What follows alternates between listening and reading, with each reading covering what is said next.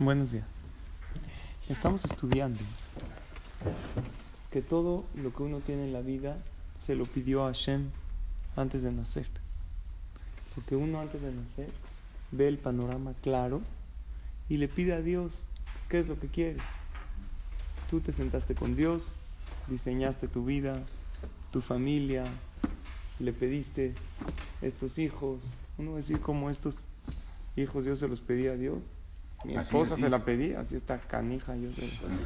Había escogido a otra. Es que ayer yo me quedé sorprendido de lo que pasó con la señora esta que se murió antes de la boda. Ajá, Que sí. su hijo se lo pidió. Está impresionante, sí. ¿Cómo? Pero por algo. De, de la clase. En la clase. Ayer contamos que una mujer, antes de la boda de su hijo, falleció. Pero que el hijo le Yendo- yendo al salón. Yendo al salón. Está durísimo. Y hay cosas que uno le pide a Shem, aquí uno no las entiende, pero con la visión celestial, El hijo le pidió que se muera su mamá. o sea, no en vivo, No. no. No, no, no, no, no en vivo, antes de nacer. Antes de nacer, se uno pide y planea toda su vida. Entonces después uno lamenta situaciones, pero esas situaciones uno mismo se las pidió a Dios.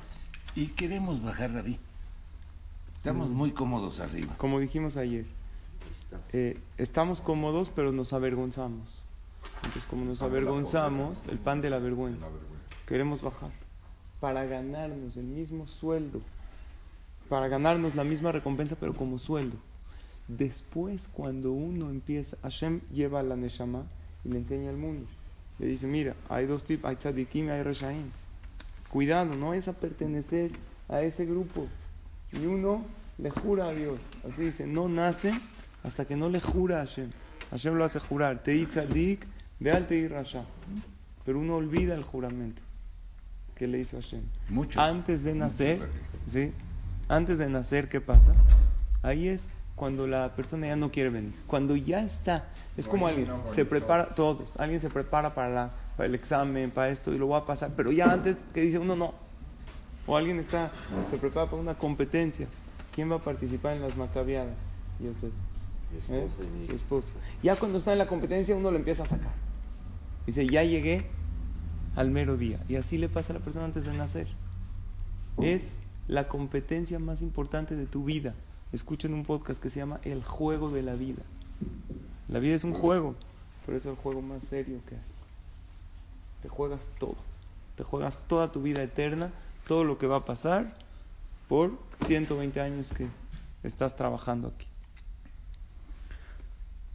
Entonces, uno se sienta con Hashem, diseña su vida, y al diseñar la vida, Dios, como acabamos ayer la clase, nos da herramientas maravillosas para que logremos muchas cosas. El problema de la persona es que no conoce esas herramientas que tiene. Y tiene muchas herramientas guardadas ahí, que nunca las usa. A lo mejor tiene liderazgo y no lo usa. A lo mejor tiene facilidad de palabra y no la usa para hacer mejor su vida y la de los demás. Tiene dinero, pero no necesariamente lo usa para hacer la vida mejor. Todo lo que Hashem te mandó son herramientas. Si tú no crees que puedes usar esas herramientas para bien, entonces las dejas ahí. Había una pareja de tzadikim que no tenían hijos, Abraham y Sara. ¿Cuántos años tenía Abraham? 100. Sara, 90. Cuando Dios les dijo que van a tener hijos, no creyeron. Se rió ella. Se rió. Llegó a Abraham Hashem y le dijo a Abraham, Lama Sara. ¿Por qué se rió Sara? Llegó Abraham y le dijo a Sara, oye Sara, ¿tú te reíste? Le dice Sara, no me reí. Le dice Abraham a Dios, ¿no se rió? Le dice Hashem a Abraham, sí se rió. Le dice Abraham a Sara, sí te reíste. ¿Qué significa todo este diálogo? Ella dijo, lo tzahakti. Hashem dijo, no, ki tzahak, sí te reíste. Hashem no le reclamó directo a Sara para no hacerla sentir mal. El que se rió no fue nada más Sara, también Abraham se rió. Cuando Hashem le dio la noticia, dice la Torah, Vaipol Abraham al paná Vaitzhak. Abraham se rió. Vayomer belibo haleben meashana y valer. La verdad, ¿Tú crees que a los 100 años voy a tener hijos? Además, Abraham era un gran astrólogo, conferencia de ayer. Y él vio en las estrellas que no puede tener hijos. Los astros es una ciencia cierta. Y él vio que no puede. Con Sara. Porque Con había Sara, tenido hijos. sí, él no era el estéril. Ella era. Pero Abraham con Sara no iba a tener. Dice que, que Dios dijo que al revés, que ella no se rió, como el que luego así, que mintió para... Ella dijo, sí, exacto, ella dijo no me reí. Hashem dijo, sí te reíste. Lo que Hashem cambió para Shalom Bait es que Sara dijo, ¿cómo voy a tener hijos? Va, Ken si mi esposo ya está viejito. Y Hashem dijo, ¿por qué dijo Sara que ella está viejita y no va a tener hijos? En realidad Sara había dicho que él estaba anciano. Sin embargo, Hashem cambió para Shalom Bait. De aquí aprendemos que se puede cambiar para no provocar discordia en una pareja. ¿Cuál es aquí todo el diálogo? En realidad el que se rió fue Abraham Avinu. Pero Dios no le quiso reclamar directo a Abraham. Está muy fuerte. Entonces le dice, oye, ¿por qué se rió Sara? Pero en realidad también se rió Abraham. ¿Ok? Qué bueno. Es como cuando uno, buenos días, le reclama a uno para que escuche el otro. Sé que mi hijo a lo mejor no se portó tan bien. Pero yo no le quiero decir, ¿por qué tiraste eso? Para no enfrentarlo. Digo, oye, ¿quién tiró aquí esto? Entonces llega el hijo, papá, yo fui. No te preocupes. Si lo enfrento directo, se siente mal. El que se rió también fue Abraham. Pero ¿saben qué le quiso decir aquí a Shem Abraham? Cuando yo dije que ibas a tener un hijo, te reíste. Y si tú te ríes, quiere decir que no crees que vas a tener. Y si no crees, no puedes tener. Porque Dios te quiere mandar muchas cosas en el cielo, pero tú te estás riendo. Dices, nah, yo nunca lo voy a lograr. Y cambien la palabra hijos a lo que quieran. A éxito, parnasá, tener eh, más Torah. Si yo le digo a alguien, oye, tú de verdad vas a lograr hacer una gran persona en Amisrael, se ríe. Me pasa aquí con gente, aquí en el CNIS.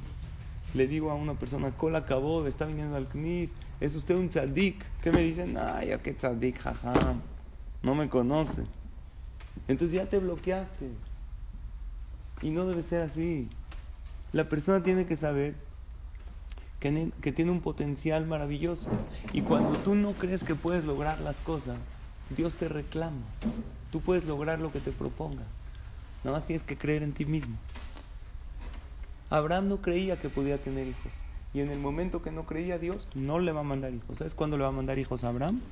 Cuando él crea que es posible. Y todo nos los va a mandar en la vida cuando creamos que es posible lograrlo. Llega el Yetzer Hara y él nos hace pecar. ¿De qué tamaño nos dibuja los pecados el Yetzer Hara? ¿Grandes o chiquitos? Unos chiquitos. Antes de pecar, chiquitos. Dicen, no pasa nada. ¿Que tú crees que esto tiene algún problema si te comes esto? ¿Tiene algún problema si hablas esto? Ya, hombre, Dios no está, no se está fijando en pequeñeces. Hazlo. Pero después del pecado, el Yetzer Hara tiene otra tarea. De dibujarnos los muy grandes y hacernos sentir pésimos. Y decir, mira cómo pecaste, mira lo que hiciste, tú ya no tienes teshuva. Por eso nos pasa que vamos con gente y le decimos, ven a clase de Torah, haz esta mitzvah. No, jaja, yo no sabe lo que yo he hecho, yo he pecado mucho. Pensamos que no es para nosotros el tema de mejorar, el tema de teshuva, porque hicimos ciertas cosas, ¿sí o no, Marcos? ¿Cuántas personas dicen, no es para mí, yo he pecado, a lo mejor mis hijos, ¿sí? Pero uno tiene que cambiar ese chip. ¿Por qué el Yetzer Hara te lo agranda enorme? ¿Por qué?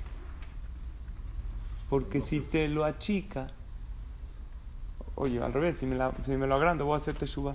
No. La teshuva, así nos dice el es para los medianitos. Los tzadikim, pues no necesitan hacer teshuva. Ellos son buenos. Los reshaim no les sirve la teshuva. Así te dice el Yetzer Hara. Ah. Así te la vende. No le sirve. Tú ya eres rasha, sí creciste. No es para ti. Entonces, esa es su tarea. Y la realidad, ¿cuál es? Que sí hay días que una persona tiene que sentirse pequé, hice mal. ¿Sabes cuándo? En Yom Kippur. Ahí sí.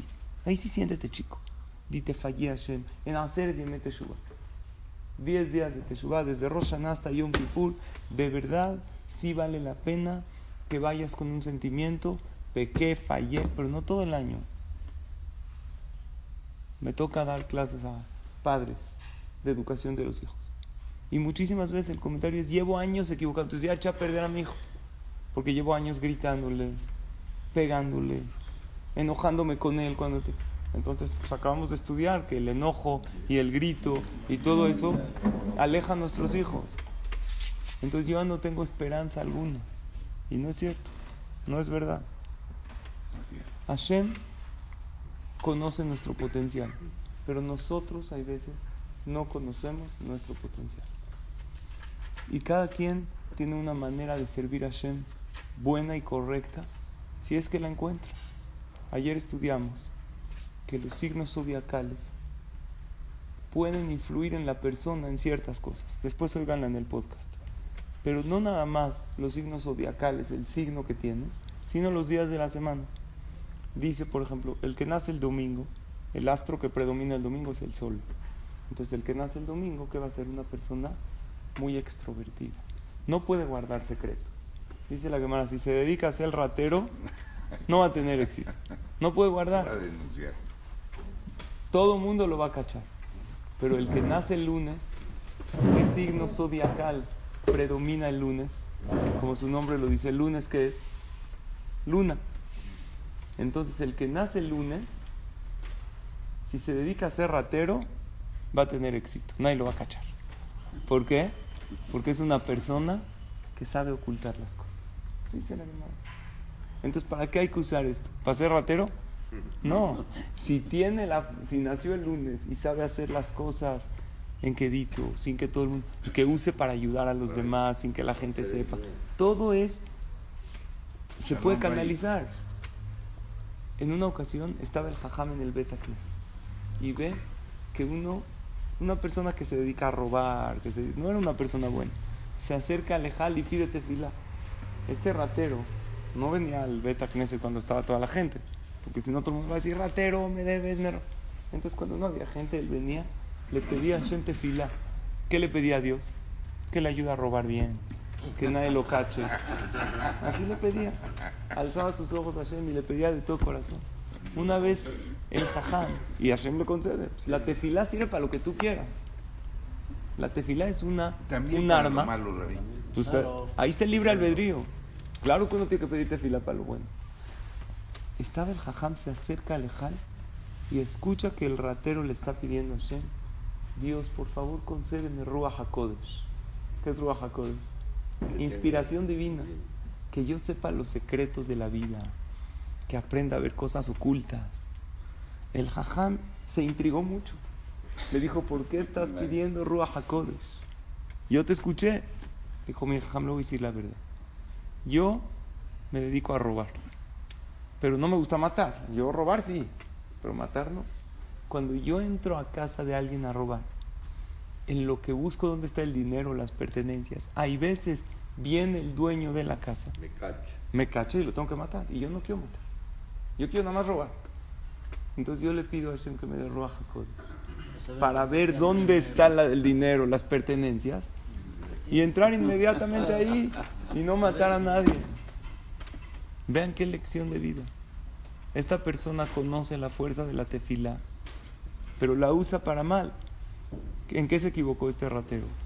Que el mismo Dios que te da Ruach HaKodesh, si tanto crees en la tefila, pídele que te dé Parnasá y que no necesites tomar nada de Se nadie. lo dieron. Y, que trabajes honestamente. después que Dios lo va a claro. Y aparte Hashem lo va a castigar. Después de, después de 120 años le va a decir, mira, escuché tu tefilá y todo, pero robaste.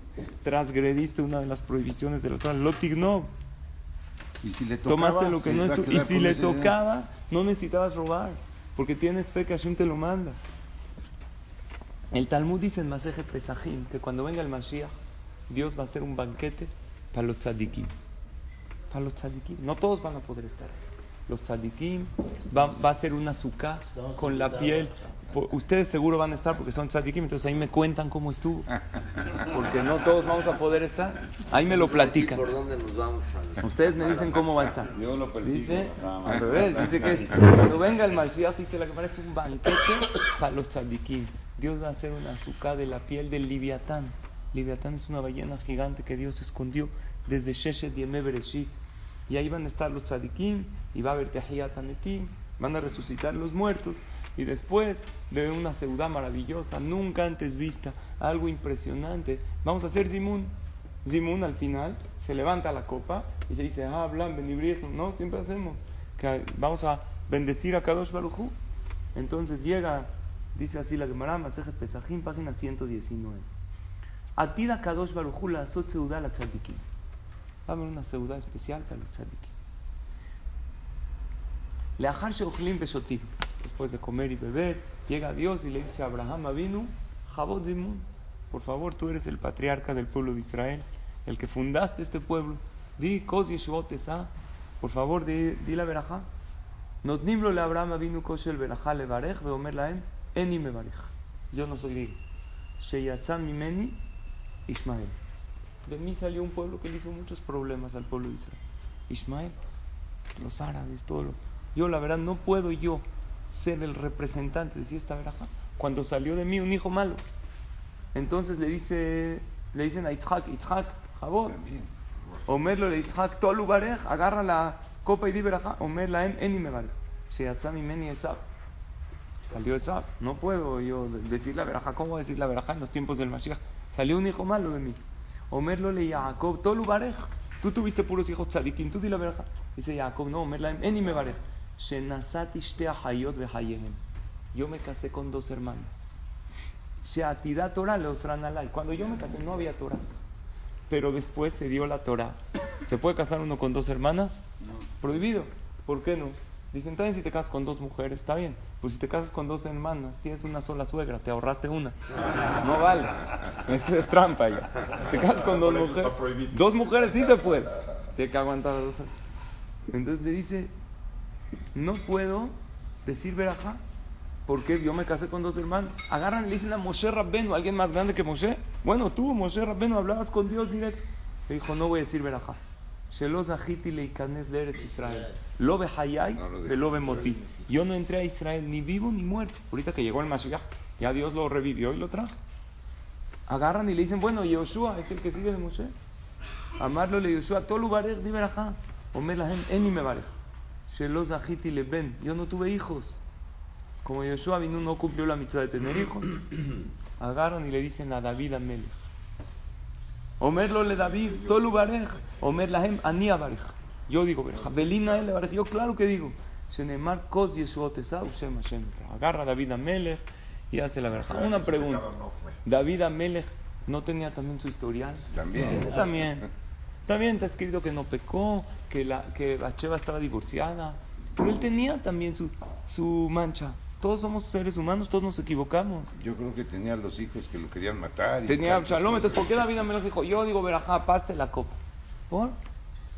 David Amelech dijo, sí tengo pecados, sí tengo manchas, pero no voy a dejar que esos pecados me impidan bendecir a Hashem y me impidan sentirme maravilloso y sentirme bien. Por eso David Amelech hizo el Teilim. Sí tuvo sus pecados, pues siempre le cantó a Dios. Siempre. Nosotros, nuestro sentimiento general tiene que ser de gente que tratamos de acercarnos a Hashem, venimos al CNIS, estudiamos Torah. Oye, sí, hay, tengo errores, sí, claro. Para eso hay Kippur, hacer ahí lloras, Elijot, di pequé, hatat, viste, sí. Pero el sentimiento general de la persona tiene que ser, soy una persona que tengo un potencial de mejorar en la vida. Porque si tú sientes, fallaste, hiciste mal, ni siquiera vas a abrir el maletín maravilloso de herramientas que Hashem te dio. ¿Por qué? ¿Qué vas a pensar? No soy digno, no soy Raúl. ¿Por qué la Gemara nos trae este magazine de David Amelech? Para que aprendamos de David. Tú agarra a un niño. Oye, qué tzadik, hola, nada, qué tzadik, yo fallé, yo así, de verdad, así estás. Tenemos un poco en la mente que no somos dignos Merecedores. y merecedores de hacer las cosas y esto es parte de la estrategia del Yetzer Hara. y por eso no vemos las herramientas que Hashem nos dio. No las vemos. Las herramientas de los demás sí las vemos. Dicen oye mira él él tiene dinero por eso él puede darse acá. Mira él qué familia maravillosa pero yo no. Mira él qué hijos le tocaron. A mí no me tocaron buenos. Y uno está viendo lo de los demás y uno cree que entiende las cosas y no entiende. Había una vez una pareja que se tenían que ir a una boda, no tenían coche. Entonces le hablaron a un taxi. Le hablan a un taxi, llega el taxi por ellos, se sube la mujer, le, le dice el taxista, ¿y tu esposo dónde está? No, ahorita viene. En realidad tenían una mascota, una gatita chiquita. Entonces ya estaban saliendo y la gata entró otra vez a la casa. Entonces el esposo fue a sacarla, porque si dejan a la gatita en la casa, va a arañar todos los muebles, los sillones. Entonces le dice el taxista, ya viene tu esposo. La mujer no le quería decir que, se, que, están, que no hay nadie en la casa, porque luego el taxista le va a hablar a todos sus amigos. Vamos a aprovechar. Entonces le dijo, no, no, es que entró a despedirse de mi mamá. Así le dice su esposa. Entró a despedirse de mi mamá. Ya lo esperan. Después de un tiempo entra el esposo y le dice a su esposa, no puede ser, esta gata. El taxista está escuchando todo. A escobazos la tengo que sacar de la casa. Y el taxista oyendo todo dice, seguramente cómo se lleva con su suegra de la. Y en realidad no es así.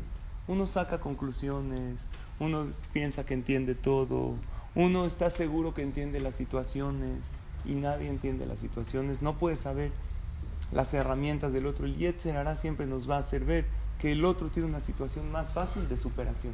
Oye, ¿por qué no cuidas mitzvot? No, miren yo en dónde crecí, en qué ambiente. Yo no puedo. Moshe Rabbenu en dónde creció. En el palacio de Paró. Y llegó a la categoría de hablar con Dios. Tú seguro que no creciste en el palacio de Paró. A lo mejor crecieron y nuestros papás, a lo mejor no al 100%, pero hoy en día estamos en una generación, en una era que es mucho más fácil acercarse a la Torah en las mitzvot. Tienes el potencial. ¿Sabes cuándo lo tienes? Cuando crees que lo tienes. Pero si tú te ríes de ti mismo, como Abraham se rió, ah, no va a tener hijos. Dios le dijo, no te puedo mandar hijos. No te puedo mandar. Dios puede, puede todo, pero Dios puso reglas en la vida. Que cuando uno está bloqueado, no recibe las cosas.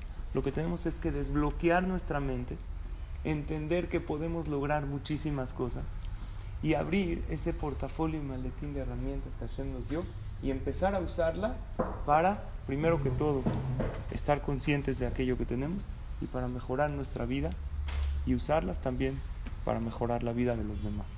Mañana, Besrat Hashem, vamos a hablar un punto muy interesante sobre la perashá de la semana. Los espero a todos aquí a las 7 de la mañana. Hashem. Tengan todos un excelente día y gracias por su atención siempre.